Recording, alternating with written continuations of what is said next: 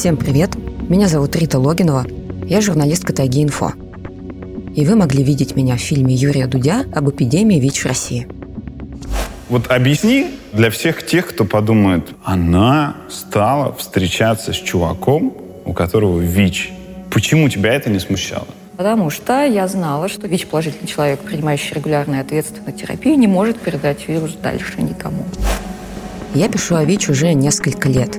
Для меня эта тема важна не только потому, что мой парень и отец моего младшего ребенка живет с ВИЧ. Я искренне считаю, что если бы каждый из нас задумывался бы о своих рисках и делал все необходимое, чтобы обезопасить хотя бы себя, мы были бы гораздо ближе к победе над эпидемией. Но что я поняла за годы работы над темой, что в этом поле работают безумно замечательные люди. Активисты, врачи, журналисты, сотрудники НКО, сами ВИЧ-положительные, которые жизнь положили на профилактику и делают много в интересах людей с ВИЧ. И этот подкаст о трех из них – о ВИЧ-активистах. Я выбрала своими героями мужчину, женщину и подростка. И первый выпуск о Диме из Новосибирска – который раньше употреблял наркотики. Он чуть не умер, но выбрался из ямы и теперь помогает тем, кого жизнь очень потрепала, начать лечение от ВИЧ. А в следующих выпусках подкаста «Одни плюсы» с нами будут новые классные герои. Я также должна подчеркнуть, что в этом подкасте мы не пропагандируем употребление психотивных веществ и предупреждаем об опасности употребления наркотиков. Этот выпуск предназначен для слушателей старше 18 лет. Меня зовут Дмитрий, мне 31 год. Со статусом я живу уже с 2007 года. Для меня стало это неожиданностью в тот момент. То есть э, парнишка лет 18 просто решил там в очередной раз каким-то образом выкружить для себя немного денег, чтобы замутить себе на наркотики. Пришел э, сдать кровь как донор. Вынесли карточку, говорят, у тебя ВИЧ. И все началось именно с этого. Естественно, стало шоком, но действий я не предпринимал к тому, чтобы начинать лечиться. Я поехал к другу и рассказал ему о том, что у меня ВИЧ. Меня обнадежил, сказал, что слушай, это все вообще фигня, как бы, и вот смотри, он поставил меня, а потом даже не промывая, поставился сам. Все. Сегодня год 2020. Насколько я знаю, мой друг тоже жив, но не лечится. Ну, у него наверняка есть ВИЧ, ну, я так думаю. А я занимаюсь ВИЧ-профилактикой вот в Новосибирске. Дима – обычный парень. Родился и вырос в спальном районе Новосибирска в полной семье. Учился среднюю, тусовался с друзьями. Школу окончил, но, как он сам говорит, с горем пополам. И поступил в техникум. Еще до этого он начал курить, выпивать, покуривать травку. Пытался учиться. Но социализация была ему важнее – так бывает со многими.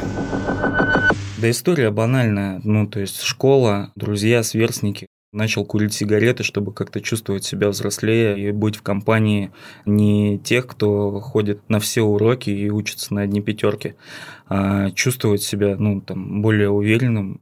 Прошло немного времени, класс седьмой, и я первый раз там накурился, грубо говоря. Все, с этого и понеслось. Дальше больше, начал экспериментировать, потом прибавился алкоголь, марихуана вообще не уходила из э, моей жизни. Ну, школу я с горем пополам закончил, а, мне обещали выдать справку о том, что я прослушал курс 9 классов. Тем не менее, ну, мне дали аттестат. Я поступил в техникум. 31 человек группа, из них там буквально 4 девчонки, там, да, и 27 наркоманов. Добро пожаловать. Я приезжал туда к 6 утра, чтобы не пропустить своих одногруппников из деревень, потому что они всегда приезжали затаренные. Первый семестр первого курса я смутно помню. Единственное мое преимущество было в том, что я посещал пары, меня не отчислили сразу. Второй семестр был не такой радужный, уже нужно было как-то подтягиваться по учебе, но времени на это катастрофически не хватало, потому что вот как-то найти себя в обществе для меня было гораздо важнее. Выгнали, устроился работать э, грузчиком, да, там обошел ну, на местности все там базы, э, быстрономы, и все, добро пожаловать, героин вошел в мою жизнь. Эпидемия ВИЧ в России началась в конце 80-х, начале 90-х. Тогда же в стране заработала служба СПИДа – Долгое время основным путем передачи ВИЧ в России был именно инъекционный, когда инфекцию передавали друг другу люди, употребляющие наркотики общим шприцем. Эффективные программы профилактики среди них существовали недолго, да и сейчас их не так много в стране. Высокий уровень стигмы по отношению к потребителям наркотиков, репрессивная наркополитика, отсутствие социальной помощи этим людям и мощный наркотрафик сделали свое дело. Сегодня, как вы, наверное, слышали из новостей, ВИЧ давно вышел за пределы этой социальной группы в общую популяцию – потому что только по наивности можно предполагать, что люди, употребляющие наркотики, не занимаются сексом, например, с теми, кто не употребляет. Это не изолированная группа, а вот страх наказания заставляет их скрывать и опыт употребления, и ВИЧ-статус от партнеров. Но вернемся к Диме, который впервые попробовал героин. Не скажу, что я был в восторге от этого. Первая реакция была такая, что ну, я умер. Очень сильно обиделся на человека, который мне ну, там, дал это но через полгода вернулся сам. Дальше все, ну, как по накатанной клубы, дискотеки, э, быстрые наркотики, ну, я их так называю. И вот этот медовый месяц с наркотиками на протяжении трех-четырех лет, ну, не было никаких последствий. Все входило в жизнь, и я не задумывался о здоровье на тот момент. Да мне вообще ничего не надо было, я даже об отношениях не думал. Просто употреблял, веселился, пытался как-то заработать, э, ну, меня это не особо парило. Дома одевали и кормили. Димины родители долго не признавали, что у него есть проблемы с наркотиками. Хотя и соседи, и знакомые говорили им, что с Димой не все в порядке. Родители находились в отрицании и только пытались все время выгнать его на работу. А он очень не хотел работать. Его вообще все устраивало. До той поры, пока он сам не начал замечать за собой, что чувствует себя некомфортно, когда трезвый. Тогда он впервые задумался о том, чтобы перестать употреблять. Есть, да, крылатая фраза о том, что каждый зависимый э, прекращает употребление, и у кого-то получается это при жизни. Я вот э, один из тех счастливчиков, у которого это получилось сделать при жизни. Это ощущение одна, безысходности, боли э, душевной и физической в том числе, когда в семье все стало ясно, я потерял там мать, она ну, скончалась. В один из моментов пришлось рассказать отцу, что со мной происходит. Ну, мне сказали, твои проблемы – это твои проблемы. Все, решай их сам. На одной из муток э, в подъезде я узнал, что ну, вот есть там выход, программы различные, чтобы остановиться от наркотиков, ну, такие как там 12 шагов, есть реабилитационные центры. Я в это смутно верил, но тем не менее я понимал, что ну, дальше я так не могу. Ну и плюс, конечно, меня подталкивал страх, потому что э, моя там наркоманическая личность разрушила все сферы, и в том числе и отношения с соигольниками перекидал всех там, да, и все жаждут э, расправы со мной. Я решил спрятаться, да, там, в реабилитационный центр. Ну, спрятался, да, как бы пробыл там какое-то время. Вроде бы была мотивация, но с первого раза не сработало, ну, был срыв. Когда я сорвался и уже там, э, будучи там около года в срыве, я понимал, что вот, ну, теперь я точно знаю, что с этим можно делать. Единственное, что ну, не хватало сил самому остановиться. Я там собирался на группу, к обеду был пьяный или там уже употребивший, и уже идти никуда не, не мог и не хотел. Ну и в один из дней как бы я вот прям ощутил, что ну вот все, я так больше не могу. И начал искать помощь. В этот же день я уехал ну, в другую реабилитацию и уже там взялся за голову. Реабилитация – это закрытое частное или государственное учреждение, где зависимые люди живут в отрыве от привычного окружения, не употребляя наркотики. Эффективность этого процесса зависит в большой степени от самого человека, и если он попал туда не по своему желанию или ставит себе целью ненадолго подлечиться и сбить дозу, то большого проку не будет, и, скорее всего, он вернется к употреблению, когда выйдет из реабилитации. 12 шагов – это программа выздоровления, основанная на взаимопомощи людей, которые употребляют наркотики, и на том, что каждый участник программы предпринимает определенные шаги, чтобы начать новую жизнь, свободную от наркотиков. Диму к реабилитации подтолкнула не только усталость от употребления, но и страх за собственную жизнь. Может быть, белую горячку видела, когда человек пытается достать изо рта кость от селедки, а ее там нету. Навязчивая идея о том, что ну вот кто-то есть там, да, кто-то преследует, или вот он что-то ищет. По человеку сразу видно, что он неадекватный, он может потеть, а у кого-то это страшнее, ну, кто-то там начинает на себе одежду рвать, там, да, кто-то раздевается.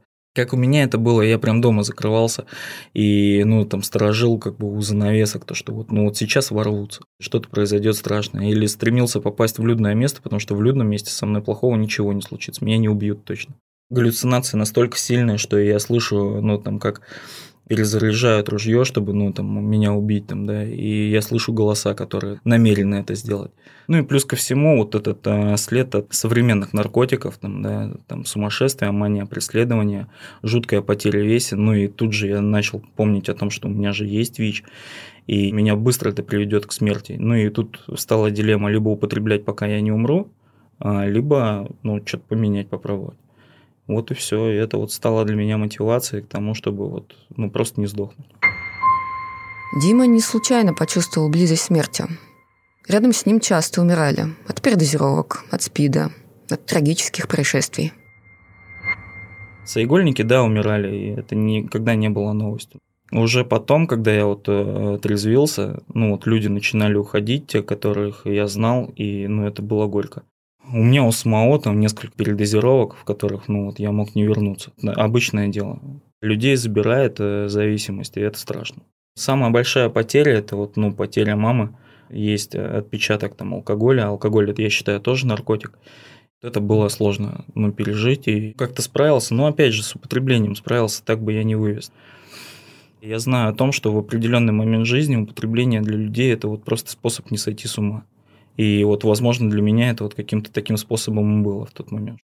Уже вот в чистом времени, то есть э, люди, с кем я выздоравливал, они умирали, уходили. Буквально вчера я листал соцсети и наткнулся на страницу человека, которому я пытался помочь. Мы там с ним долгое время общались, он сорвался и умер. И ну вот горько то, что вот так. Согласно недавнему докладу Управления ООН по наркотикам и преступности, 53 миллиона человек в мире употребляют опиоидные препараты. В результате употребления наркотиков в 2017 году скончалось 585 тысяч человек. В том же году инъекционные наркотики использовали 11 миллионов человек, из которых почти полтора миллиона живут с ВИЧ и 5,5 миллионов с гепатитом С. В 2017 году в России от причин, связанных с употреблением наркотиков, скончались 7,5 тысяч человек в возрасте от 15 до 64 лет. В 100% случаев смерть наступила в результате передозировки. Лишь каждый седьмой человек, страдающий от наркозависимости, получает лечение. И особенно тяжелая ситуация, по данным ООН, сложилась в тюрьмах. Как сообщается в докладе, эффективное и основанное на научных данных лечение доступно далеко не везде. Авторы доклада призвали правительство в связи с этим принять срочные меры. Нельзя сказать, что российское правительство прислушивается к этим рекомендациям. Поэтому большая часть работы по реабилитации и помощи наркозависимым ложится на плечи активистов и некоммерческих организаций. Вот и Дима тоже стал помогать людям с ВИЧ и употребляющим наркотики. Один из э, людей, с кем я выздоравливал, он говорит, а что ты хочешь вообще? И я говорю, да я фиг его знает, а у меня там, ну, реабилитация только началась, там у меня, ну, буквально там месяца два, там, как я не употребляю, еще толком в себя не пришел. Он говорит, кем ты себя видишь через пять лет? А я не вижу. То есть я не понимаю, вот что я могу. Начал на эту тему размышлять и начал ставить цели. То есть вот мне стало понятно, что ну, мне бы хотелось работать консультантом. Как-то влиять да, на людей, помогать им. То есть э, мне однажды помогли. И у меня есть возможность помогать. Кому приходится помогать? Если 10 лет назад люди употребляли героин, то сегодня его вытесняют синтетические наркотики и другие психоактивные вещества. О мифедроне поется в популярных песнях, и степень его распространенности в России, кажется, сильно недооценивают. Старые наркоманы, которые вот еще там опийного ряда, они более сохранны на этот счет, и они точно знают, что инструмент должен быть э, чистый и свой. А те люди, с которыми мы сейчас сталкиваемся и которые пришли к инъекционному употреблению, часто не дает отчета тому, что ну, это вот ходит рядом. Да, он знает, что ну, можно заразиться, но желание употребить сильнее. А в марафоне, грубо говоря, на хате не всегда можно распознать свой шприц. Сегодня синтетика заменяет вот все, что было раньше. Сегодня это вот сумасшествие сплошное. Ну, страшно. Я иногда ну, приходят же мысли разные ну, о срыве там, и так далее. Я понимаю, что вот в наше время торчать вообще не вариант. Ну, для меня точно. Мало того, что самому можно высадиться там на какую-то там, я не знаю, там измену, да, манию преследования, так плюс ко всему тебя со всех сторон еще и преследовать будут. С тем, что прям посадить тебя в тюрьму, и чтобы ты вот там сидел, как бы обрастал знакомыми, которые тоже травятся, вышел и снова, ну, там попадал туда. Наркосцена, вот, ну, там люди, которые употребляют, сильно изменились. Это, ну, это не то, что было в 2000-х, когда, ну, все вот у меня там начиналось. Сейчас все гораздо страшнее. И есть люди, которые там просто возвращаются из раза в раз в реабилитации и ничем помочь ну, не получается. Мы уже долго говорим о наркотиках, но почти ничего не сказали о ВИЧ. Только по официальной статистике в России живет миллион ВИЧ положительных граждан. Многие эксперты предлагают умножать эту цифру минимум на два, чтобы был понятен реальный масштаб эпидемии. Далеко не у всех ВИЧ-положительных есть опыт употребления наркотиков. Но работа с теми, у кого он есть, требует много сил и специальных навыков. Чаще всего занимаются этим некоммерческие организации. Сотрудником такой ВИЧ-сервисной НКО в Новосибирске, который называется «Гуманитарный проект», и стал Дима. У нас в городе, не помню год, 16-й, наверное, проходил конкурс консультантов, и это было мое такое первое серьезное обучение консультант по химической зависимости. И когда нам сказали, что будет конкурс, я прям перевернул тетрадку и вот прям цель себе написал, типа, победить, чего бы мне это не стоило. И все, я прям долго готовился к этому, да, мы прошли это обучение. И на этом конкурсе в жюри был сотрудник гуманитарного проекта Таня Сагидулина. Ну и все, я выступил, все, что знал, презентовал себя. У меня не получилось победить, но я был в пятерке лучших. Меня это очень потешило. Прошло время какое-то, и поступил звонок. А, Дмитрий Владимирович, да, очень любезно со мной разговаривали и сказали, что мы вот хотим вас пригласить на тренинг по равному консультированию. Я воодушевился, конечно, с этого вот. Я начал узнавать больше о ВИЧ-инфекции, о том, что можно помогать, как важно лечиться, и я понял, что помогая людям, нужно начинать с себя. Мне помогли, меня сопроводили, мне все понравилось, мне никто ничего не навязывал. Это был, наверное, второй э, момент принятия там, своей болезни, когда мне таблетки дали на руки, и я так понял, что ну да, типа это на всю жизнь. Ну и стало горько. С этого я зацепился, и мне очень хотелось стать э, частью большой команды там, гуманитарного проекта. И не все было так радужно с самого начала, но я понимал, что это часть чего-то большего, что-то такое крутое, там, да, вот к чему мне хочется прикоснуться и быть вот, ну, реально в теме. Равное консультирование – это когда поддержку человеку оказывает кто-то, равный с ним по статусу. Например, принять диагноз ВИЧ помогает тот, кто давно живет с этим диагнозом. Или потребителя наркотиков поддерживает и сопровождает тот, у кого есть собственный опыт употребления. Дима совмещает два этих опыта. Сегодня он ездит по реп-центрам с лекциями о ВИЧ и проводит там тестирование, чтобы те, кто живет со статусом, узнали об этом и, несмотря на все жизненные сложности, могли быстрее начать лечение – и не умереть от туберкулеза и СПИДа. Его подопечные, привыкшие к жизни ко всякому, зачастую к не очень хорошему отношению, с удивлением смотрят на его работу. Не все из них готовы принимать помощь. Но Дима не старается насильно причинять добро. Иногда люди вообще в шоке от того, что вот такое есть. Я ему говорю, слушай, а что лечиться хочешь? Он такой, ну, блин, не знаю. Ну да, было бы неплохо. Я говорю, ну вот давай, поехали, как бы я тебя свожу, зайдем к врачу, как бы без проблем. Ну, вот выбор. А не всегда люди принимают этот выбор. Ну, то есть у меня есть э, реально там клиенты, которых я привел, все, мы взяли таблетки, и он не пьет их. И на начальных этапах я сильно расстраивался по этому поводу. Ну как так-то, да, я столько усилий прикладываю, а он, собака даже спасибо не сказал. А сейчас вообще все проще. Ну, люди способны думать и способны думать не так, как я. Это мне очень сильно отозвалось там с одного из тренингов. Даю информацию, ну вот старина, есть вот ВИЧ, да, у него есть конечная стадия в виде СПИДа, плюс ко всему еще и туберкулез рядом ходит. Ввиду пандемии вот этой всей с коронавирусом стало еще проще. Я говорю, слушай, а еще вот терапия, ну там, поможет тебе не заразиться короной. Ну, понятно, что это бредово, как бы там, да, ну, не, не факт, что это обойдет и как-то поможет, но тем не менее, то есть, ну, сколько слухов по этому поводу ходит, этим можно апеллировать. Говорю доступным языком. Ну, как бы можно продолжать жить так же, как и жил, и вроде бы нормально себя сейчас чувствовать. Но в жизни каждого ВИЧ-положительного человека приходит момент, когда он начинает пить таблетки или там, ну, как-то сталкивается с препаратом. Либо ты сделаешь это, пока ты своими ногами ходишь, либо ты сделаешь это в больничной койке, когда уже вот тебя просто будут спасать.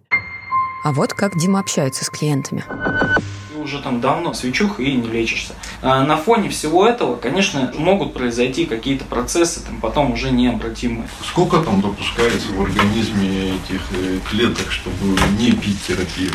Слушай, лучше начинать сразу пить. Синдром восстановления организма, он может быть очень пагубный. И не у, не у каждого хватает ресурсов своего организма его преодолеть.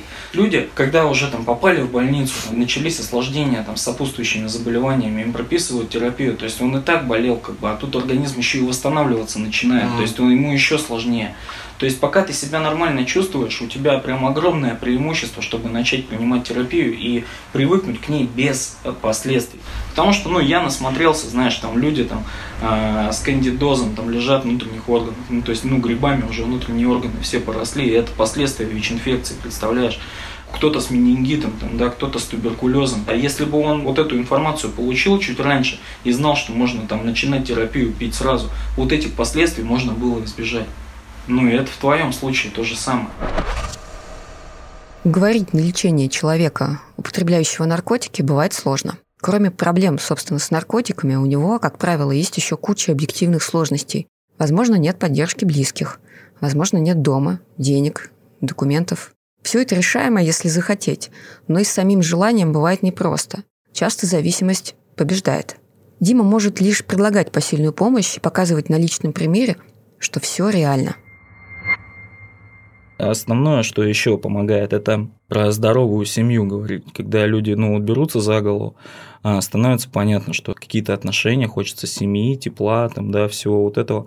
И вот про детей, ну, что можно иметь здоровых детей. И, ну, это тоже срабатывает. Конечно, это отталкиваясь от личного опыта. Это все и моя история, которая не требует того, чтобы я ее как-то коверкал. Мне проще рассказать все как есть, ну, нежели что-то придумывать. Есть алгоритм консультирования. В этом алгоритме всегда есть место для того, чтобы я поделился своим опытом. Ну, это мне помогает. Со своей женой, Катей, Дима познакомился в гуманитарном проекте. Она тоже активистка пациентского сообщества и консультирует по вопросам ВИЧ, гепатита, терапии. Недавно у них родился сын Лев. Он поразительно похож на Диму. Там, знаешь, было так, привет, как дела? Потом мы знакомились. Сегодня вот э, я счастливый семьянин, отец, муж. Его очень-очень ценю это и очень рад этому. Тяжело вместе работать примерно в одной и той же сфере. М-м. Нет, не тяжело.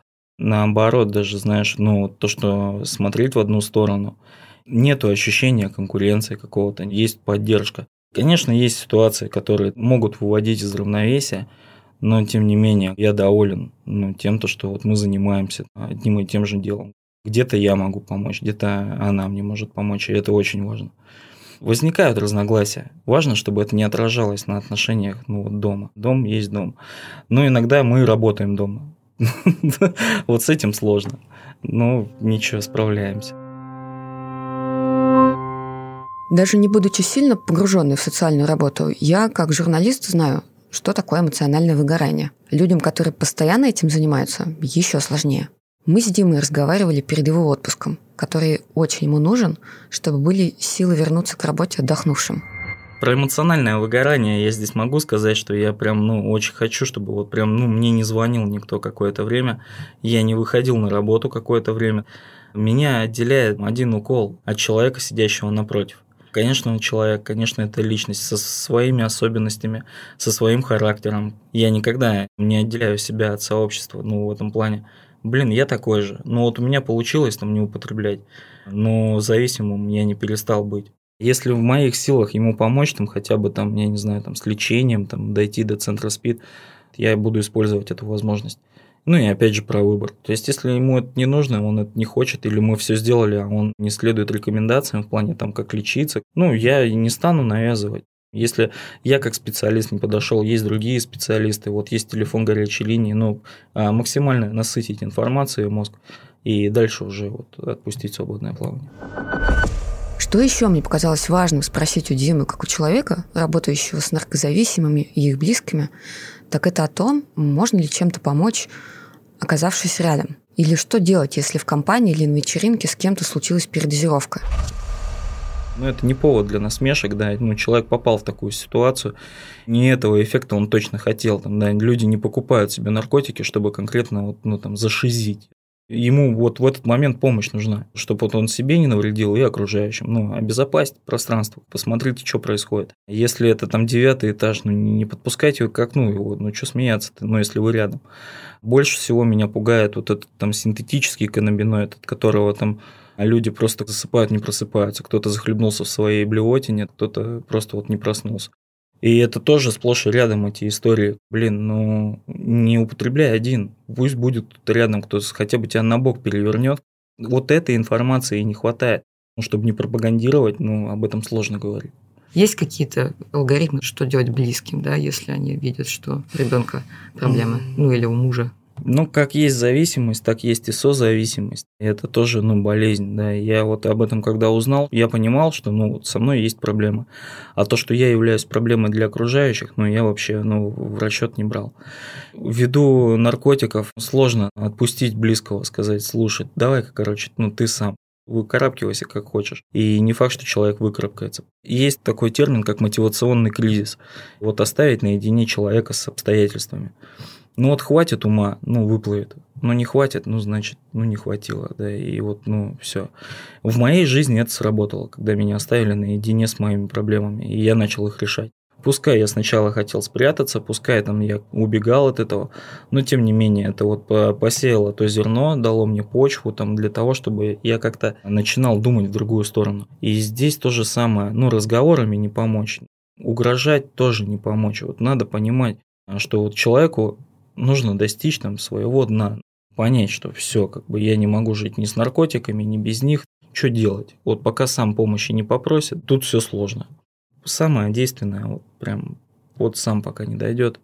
Людям, которые столкнулись, обращайтесь за помощью к психологам, работайте с собой, не с вашим близким. Было бы полезнее начать с себя, и тогда, ну, вопрос, ну, сам собой начнет решаться. Тогда уже будут инструменты работы там с ним. Тот момент, когда он манипулирует, просит денег там, да, или еще что-то, какие-то там вещи, там, пытается угрожать. С созависимостью важно работать и важно искать инструменты, чтобы не, не вовлекаться в игры ну, зависимого человека. Нет такого, что ты иногда жалеешь о том, что ту жизнь закончил, новая потрясающая, полная ответственность началась. Сожаления точно нет. Знаешь, иногда я думаю о том, нахер я это все знаю. Если бы я этого все не знал, вообще вот там о зависимости, о ВИЧ-инфекции, ну жил бы как жил, травился бы, дотравился, ну не знаю, там сидел бы в тюрьме там или еще что-то, ну вот как-то бы карабкался, ну даже бы умер от той информации, которая есть сегодня в голове, как бы, ну, к употреблению со всем этим, ну, прийти вообще не хочется. Возникают мысли, возникает иногда желание. Кажется, что все, сил не осталось, и вот, ну, если там жена может себе позволить бокал вина вечером, то вот сидишь и думаешь, почему бы не отдыхать, да, вот, ну, там, по пятницам. Ну, как бы у меня с одного раза все начнется. В тот ад, из которого я вылез последний месяц употребления, который был, я туда точно не хочу. Моя беда в том, то, что я столкнулся с синтетикой там, не дай бог, это произойдет, я там сорвусь, я никогда уже не буду торчать на каких-то благородных наркотиках. Мое кредо уже прям точно. Буду шизить, буду вот это с ума сходить, и не факт, что я выживу, если я вернусь в употребление. Поэтому, ну, туда дорога закрыта. Если человек срывается, он начинает с того момента, где он закончил в прошлый раз. С того еще начать и проваливаться еще ниже, ну, это вообще, как бы, это точно смерть. Блин, умирать я точно не хочу.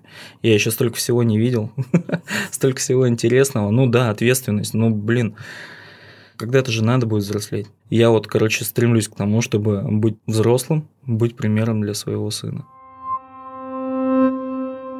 Может быть, вы все еще не знаете, что сегодня ВИЧ – это поддающееся контролю хроническое заболевание, которое вовсе не обязательно приводит к смерти.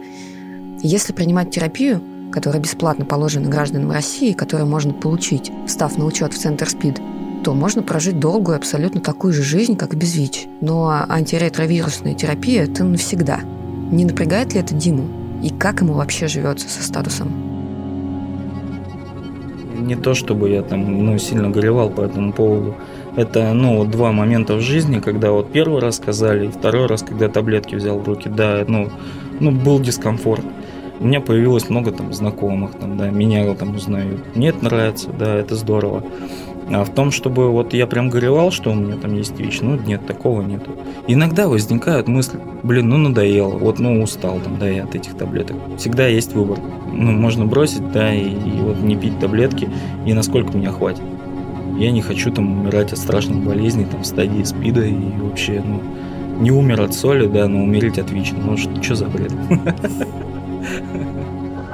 Спасибо, что послушали первый выпуск подкаста «Одни плюсы». В описании вы можете найти телефоны горячих линий, полезные ссылки и контакты для тех, кому нужна помощь в связи с ВИЧ в Новосибирске.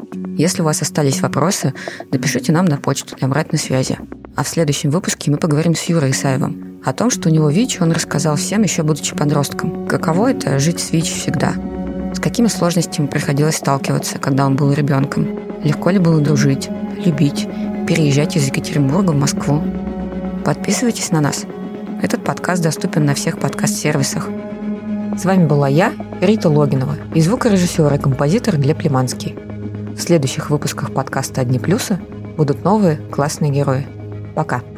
thank you